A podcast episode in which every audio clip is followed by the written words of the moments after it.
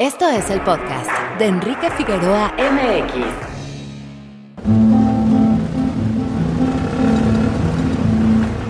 Luisa trajo a su novio, el actor de Narcos. Pásate. Gracias. ¿Y conociste al actor famoso? Este. ¿Cuál?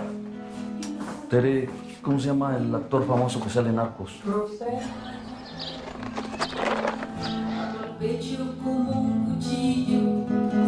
¿Qué es él?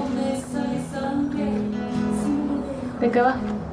Es un señor que llega a un pueblo y está buscando a un tipo, pero no sabe por qué lo está buscando. Se, se hospeda en un hotel y ahí conoce a una mujer. Entonces yo me imagino que va a tener como un interés amoroso con, con ella o algo así.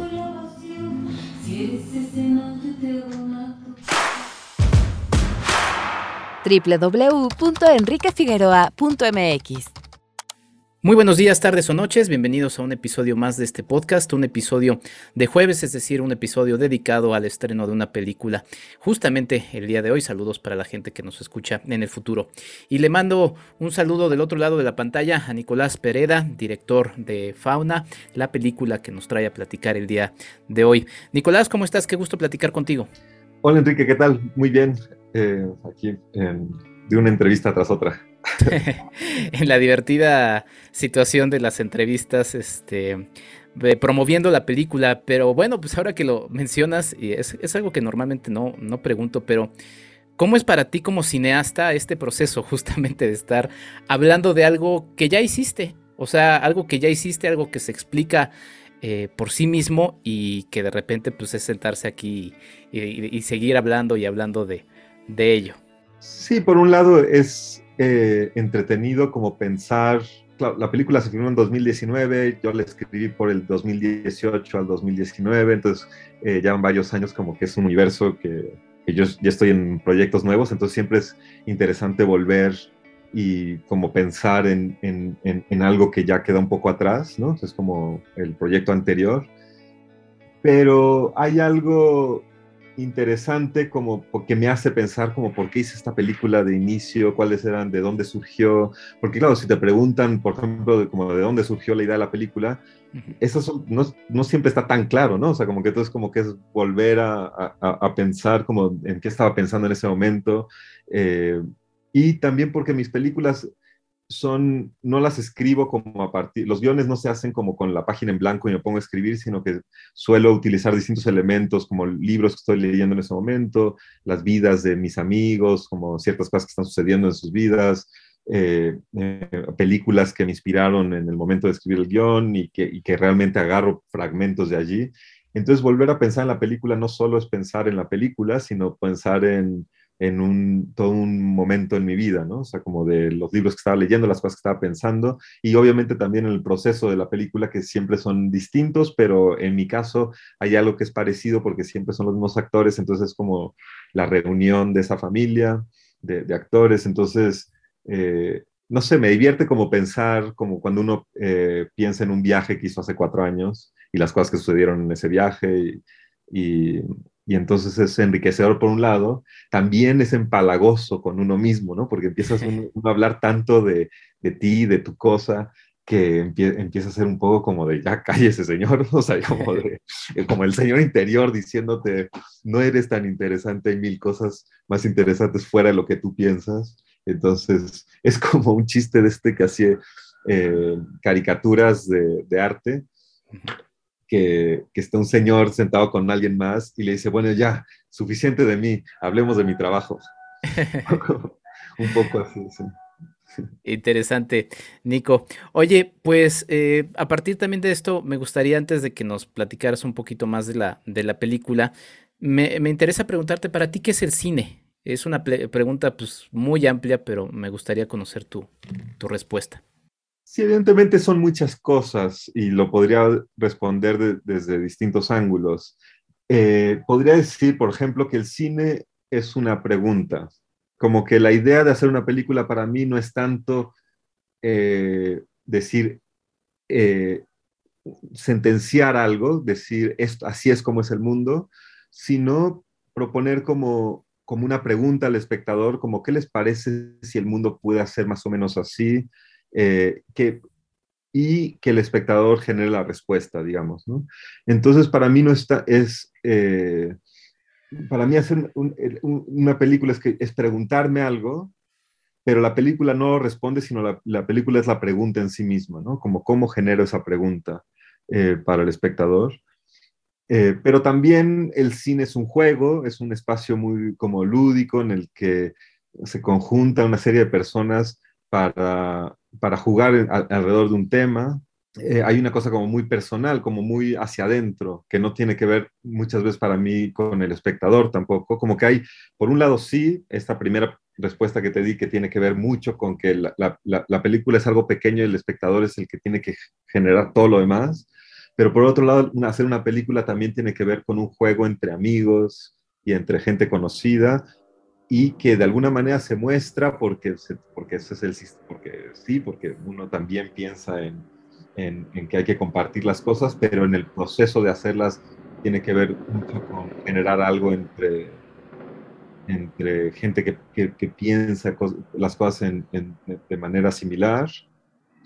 El cine también es ya para terminar, para no extenderme tanto, y que tiene que ver con fauna, creo, el cine me parece también es un, un arte que tiene una influencia inmensa en cómo concebimos el mundo, como que tiene una, un poder de representación del mundo que, que, uno tiene que tener cuidado también que no solamente es lo lúdico y lo divertido, hagamos lo que sea, sino que hay un universo como de, del poder del medio eh, cinematográfico en el que uno tiene que ser responsable de aquello que, que representa, ¿no?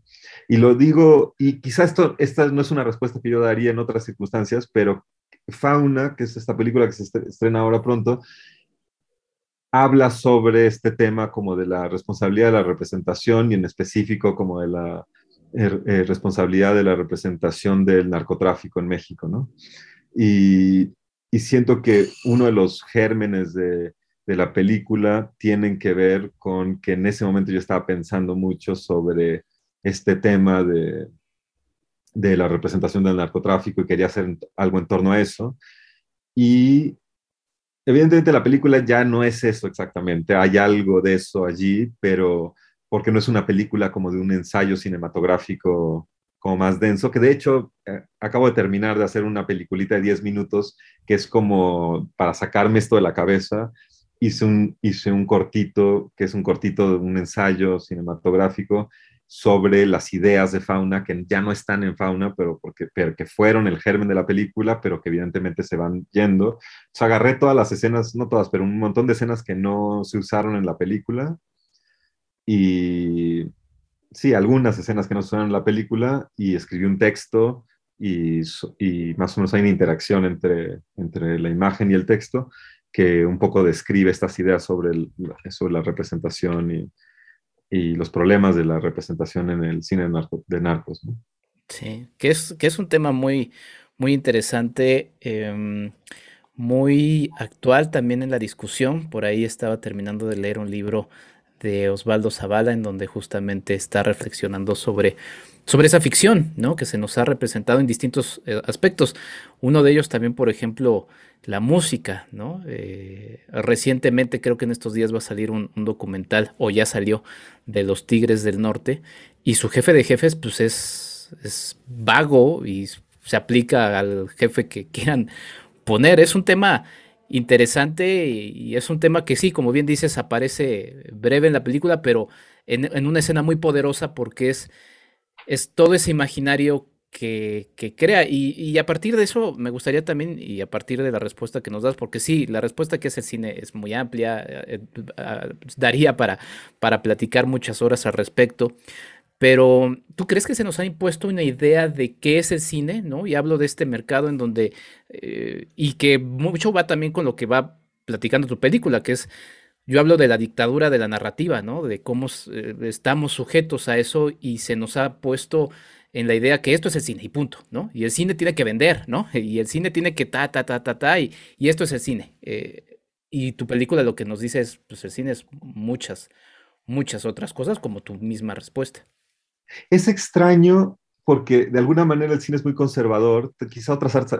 El otro día dije en la conferencia de prensa que el cine es el arte más conservador y Luisa me, me dijo, bueno, pero en el teatro eh, no se bailan más las rancheras, o sea, como que también hay una, uno se confronta, se enfrenta como a mucho conservadurismo y no estamos hablando del conservadurismo social, sino como el conservadurismo estético, ¿no? Como de una idea muy particular de cómo se deben de hacer las cosas, como decías y como decías tú, como acerca de, como de una especie de dictadura narrativa. Y claro, cuando uno, cuando uno cuando alguien te critica la las películas que uno hace, pero no son las mías, las de mucha gente, como de, de no se entienden los arcos narrativos, no se entiende la historia, cuál es, no hay construcción de personaje. Es como de sí, pero no es una crítica lo que me estás diciendo. No es, porque no es que necesariamente se tengan que entender los narcos narrativos. Es como criticarle a un músico clásico contemporáneo que no se entiende la, armonía. Dice, bueno, claro, porque no, está, no se está jugando con esos elementos, ¿no?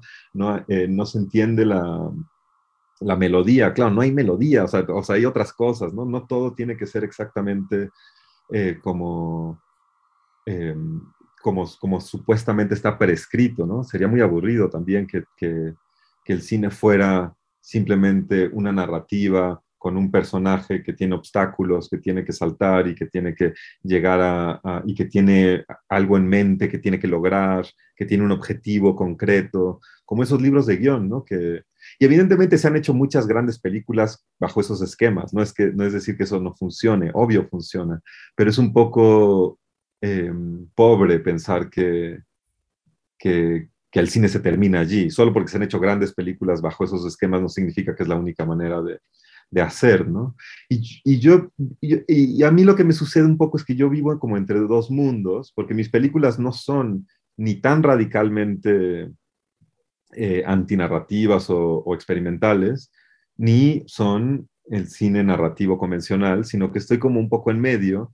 Y es extraño porque, y, y, tengo varios amigos que trabajamos como en ese, como en ese, ese lugar más como ni uno ni lo otro, pero yo tuve una educación en la que vi mucho cine experimental, sobre todo cine experimental gringo, eh, desde 60 al, al, cine experimental contemporáneo gringo, en el que las preguntas que se, se, hacen los cineastas son otras por completo, ¿no? O sea, como que la idea del cine está en un lugar muy, muy, muy lejano y la idea, pero también creo que muy malentendido por aquellos que no ven mucho cine experimental, porque el cine experimental se parece, la, experimentación dentro del cine experimental es más cercana a la experimentación científica, digamos, que creo que a una idea que hay como de que cualquier cosa va en el cine experimental, por lo menos el cine experimental más interesante, en, el sentido en que uno tiene ciertos elementos, tiene cierta hipótesis de hacia dónde va y qué pasa cuando se conjuntan esos elementos, pero son elementos que nunca nadie ha conjuntado, entonces en ese proceso de intentarlo hacer, esa es la experimentación, como de de tener una idea, si junto todas estas cosas y pienso en esta, en esta línea, voy a llegar a esto. Y claro, como, como en la ciencia también sucede, como que uno va en cierto camino con, con una hipótesis, haciendo las cosas como de manera bastante eh, rigurosa, pero a veces encuentras otra cosa, ¿no? Que eso suele pasar en la, en la, en la ciencia también. Y creo que eh, hay algo del cine experimental que está mal entendido también porque se ve muy poco, ¿no? Y en México hay, un cine experimental que está surgiendo, hay varios, eh, varios movimientos. Yo no me considero parte de ese mundo porque pese a que experimento en, mis películas, creo que la gente de cine experimental no necesariamente ve mi cine como, como dentro de su propio campo, ¿no? Pero tampoco, o sea, como que siento que estoy como un poco en medio, pero algo que disfruto mucho del cine experimental, que suelo ver bastante en realidad, es como esa cosa de no poder tener ninguna expectativa, de ir al cine con una sensación de que no tengo ni idea de qué es esto y, que, empieza y que te tienes que empezar a colocar, que no sabes bien desde dónde te están hablando y qué es eso que estás viendo. Todos los elementos a los que estamos acostumbrados se vuelven, se, vuelven un misterio, ¿no? No sabes si, si los subtítulos son realmente lo que está diciendo la persona, por ejemplo, no sabes si Sí, o sea, todos los elementos se vuelven eh, a, replantear, ¿no? Eh, no, no, no, hay, puede empezar una pequeña historia y pum, de repente ya estás en otro lugar, o sea, todo es, eh, un replanteamiento de, de, de, de, todas las herramientas cinematográficas. Y para mí ha sido muy importante esa manera de pensar, es decir, existen herramientas cinematográficas que ya, ya están allí, no significa desechar todo y empezar de cero, sino significa ver qué de esas herramientas, cómo se pueden reutilizar, ver qué otros caminos podemos encontrar. ¿no? Sí.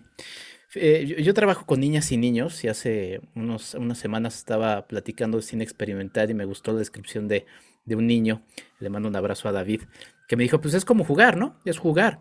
Y, y sí, eh, creo que hemos perdido en el camino frente a este conservadurismo que yo creo que como todo conservadurismo tiene bases en el poder, en este caso eh, pues económico, ¿no? Eh, el, miedo a, a, salirse y ya no vender y ya no ser sustentable y, todo el asunto que bueno, es todo un tema muy amplio, pero en eso se ha perdido justamente la creatividad. Yo siento que tú, Nico, por tu cine, este, pues te diviertes mucho, o sea, eres un director que, y realizador que que ha ganado en esa, en esa libertad, ¿no? Y sí, siento también como tú que, que sí estás entre los dos mundos y, para ejemplo, Fauna, ¿no? Porque comienza como una película que parece que va por un camino un poquito más tradicional y a la mitad, ¡pum!, no cambia. Te diviertes mucho y el proceso en específico de Fauna fue muy divertido. Platícame de, de ello.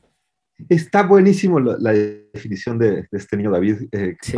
de, de, de, o que pensar la idea como de, del cine como un juego, sobre todo porque para que un juego funcione tiene que tener reglas muy delimitadas, porque si no, si, si, si estás jugando a las traes y de repente la base es cualquier lugar, entonces pues ya no hay juego, porque entonces ya nunca puedes, ya se, pierde todo, ¿no? Si estás jugando fútbol y ya no hay fueras, y ya cualquier cosa, o ya un gol vale tres y mi gol vale dos, pues ya no se puede jugar. Para que un juego funcione, tiene que haber reglas muy concretas, muy claras, en las que todos los que le están jugando estén dentro del mismo, tengan la misma idea de lo que se está jugando, pero en muchos de los juegos de los niños, y, que, y eso es interesante, siempre la posibilidad como decir, a ver, tiempo, vamos a cambiar esta regla porque ya no está funcionando esto, tal. Entonces como que hay la posibilidad también de flexibilidad del juego. Por eso como los juegos como el fútbol, que, que ya son como, ya están muy instalados, no tienen tanta flexibilidad, pero claro, cuando uno ve gente jugar en la calle fútbol, ya hay flexibilidad porque ya estás jugando con un frutzi, ya es cascarita, ya no hay fueras, ya empiezas a variar las reglas y de repente ya no hay fueras, por ejemplo, o o no sé, como esas cosas, pero hay como un entendimiento de todos los que están participando en ese juego, en el que si, modificamos la regla todo bien, pero todos estamos, todo con mucha claridad. En el momento en el que se tiran las reglas por la ventana ya no es juego, ya es otra cosa, ya es como una especie como de anarquía en la que ya no funcionan las cosas. Entonces, me interesa esta definición también porque pese a que hay mucha libertad, también estamos llenos de reglas para que eso funcione. Es una combinación y el momento en el que entre todos decidimos, estas reglas ya no nos están funcionando, o yo como director, porque a final de cuentas, pese a que hay cierta horizontalidad en mi cine, sí hay una jerarquía a final de cuentas en la que yo decido finalmente si sí se juega de esta manera o de otra, pero por lo menos todos pueden opinar en cómo cambiar las reglas, ¿no? Como que hay veces que hay cierta cosa que estaba muy de origen, como reglas establecidas, y alguien dice, ¿por qué no mejor cambiamos y hacemos esto, ¿no? Y en ese momento en el que cambiamos, entonces todos decidimos si vamos para allá. Y creo que está bueno pensar, sobre todo el proceso del cine como el proceso de, de, armar un juego.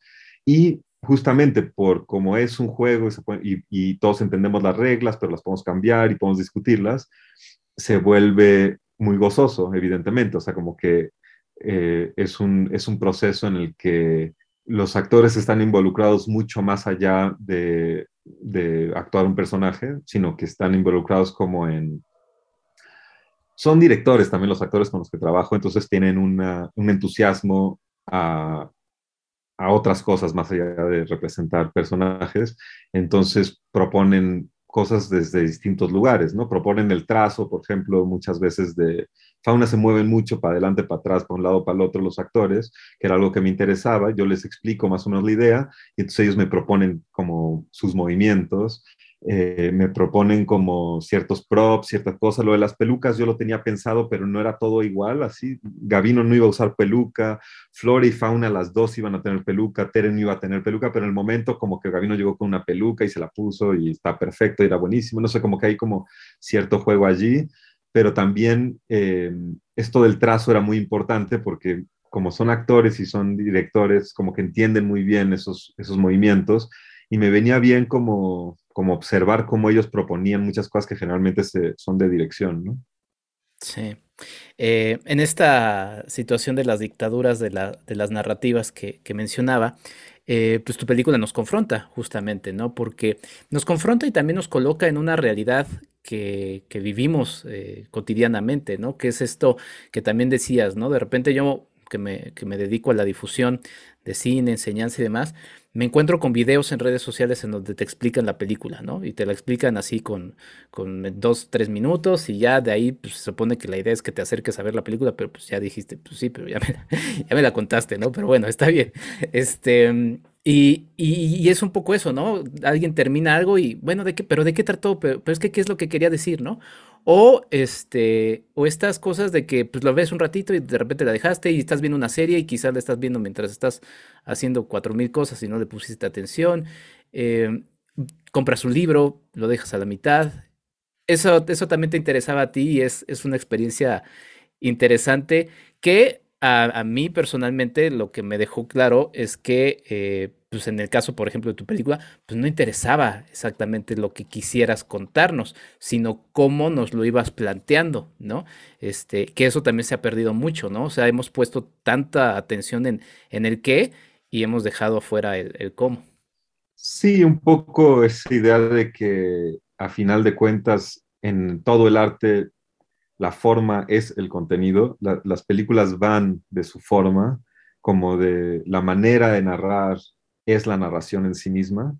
Em, eso muy fácilmente se puede perder porque eh, em, eh, existen como sistemas de, narración, sistemas de filmar, que hacen que, que rebasan totalmente a toda la gente involucrada en hacer una película, ¿no? O sea, como que puedes ver un set de televisión de, una serie en el que nadie de todas esas personas, ni los actores, ni los directores, ni los fotógrafos, nadie está a cargo de cómo se filma, sino que hay un sistema que está a cargo de cómo se filma, ¿no? O sea, como que ya hay un entendimiento, nadie está pensando en, los encuadres y los movimientos, sino que ya está un sistema que está ahí, que se instaló, y ese sistema hace que, que, se haga todas las cosas, como una, especie como de, como que prácticamente no hay una mente detrás de eso, como que se, como que se dejó que un sistema generara todo. Y hay algo un poco triste como en esa manera de, de, de afrentarse al arte, porque, no, porque ese sistema únicamente se va a modificar en torno a las necesidades, unas necesidades que van mucho más, que están muy alejadas al arte, que es como tú decías, ¿no? Como que puede ser una cuestión de, finanzas, ¿no? O sea, como que está funcionando más eh, que hagamos Spider-Man 8 a que esto otro, desde allí hasta está funcionando más filmar de esta manera. Eh, o sea, por ejemplo, Hollywood se ha agilizado mucho, ¿no? O sea, como cada vez las películas tienen un tempo un poco más rápido. Eh, si vemos películas de entre los 50 a los 80 a, a los 2020 no tiene nada que ver. El mismo sistema se empezó a agilizar, pero no creo que haya una mente detrás de eso, sino que es el sistema mismo que va dictando esa, esa, ese movimiento para vender más, por un lado, en casi este, en el mejor de los casos es una cuestión de vender más, pero también hay una cuestión como de, de, de control eh, de, un tipo de control ideológico social que, que la forma se va alterando para, para que funcione mejor, ¿no? para, para mantener al, a ese público cautivo, no solamente porque paga, pero también porque uno lo manipula para que, para que viva de cierta manera, para que consuma el mundo desde cierto lugar. ¿no?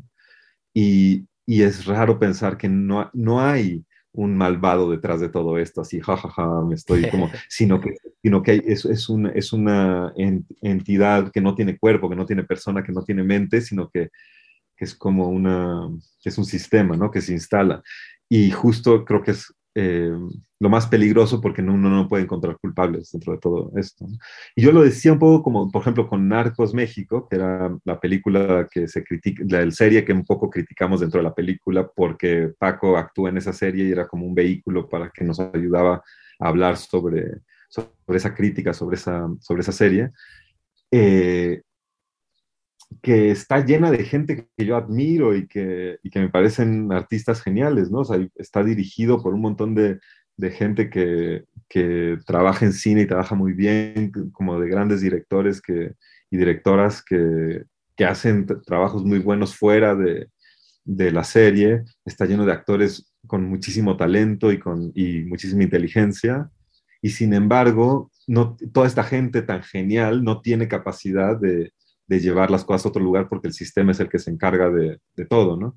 Y tampoco para mí era una cuestión como de, de apuntar a la gente, decir son ustedes los malvados que hacen, sino no, nada que ver, o sea, yo entiendo perfectamente por qué Paco actúa en esa serie, porque gana dinero, y yo le pago muy poco y de lo que yo le pago es imposible que él se, o sea, yo le pago lo que, pues, la renta de un mes, ¿me entiendes? O sea, como que no le alcanza para nada con lo que yo, entonces, evidentemente la gente necesita trabajar en lo que hay, en el sistema que, que hay, y por mala fortuna el sistema que se instaló ahora es Netflix, ¿no? Y entonces, o Netflix y sus, derivadas, y sus derivadas, pero sobre todo Netflix.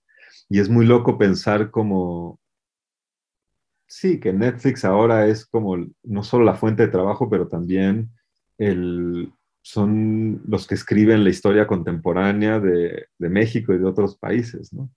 Y, pues es peligroso también, es muy loco y pues es bastante peligroso. ¿no? Sí.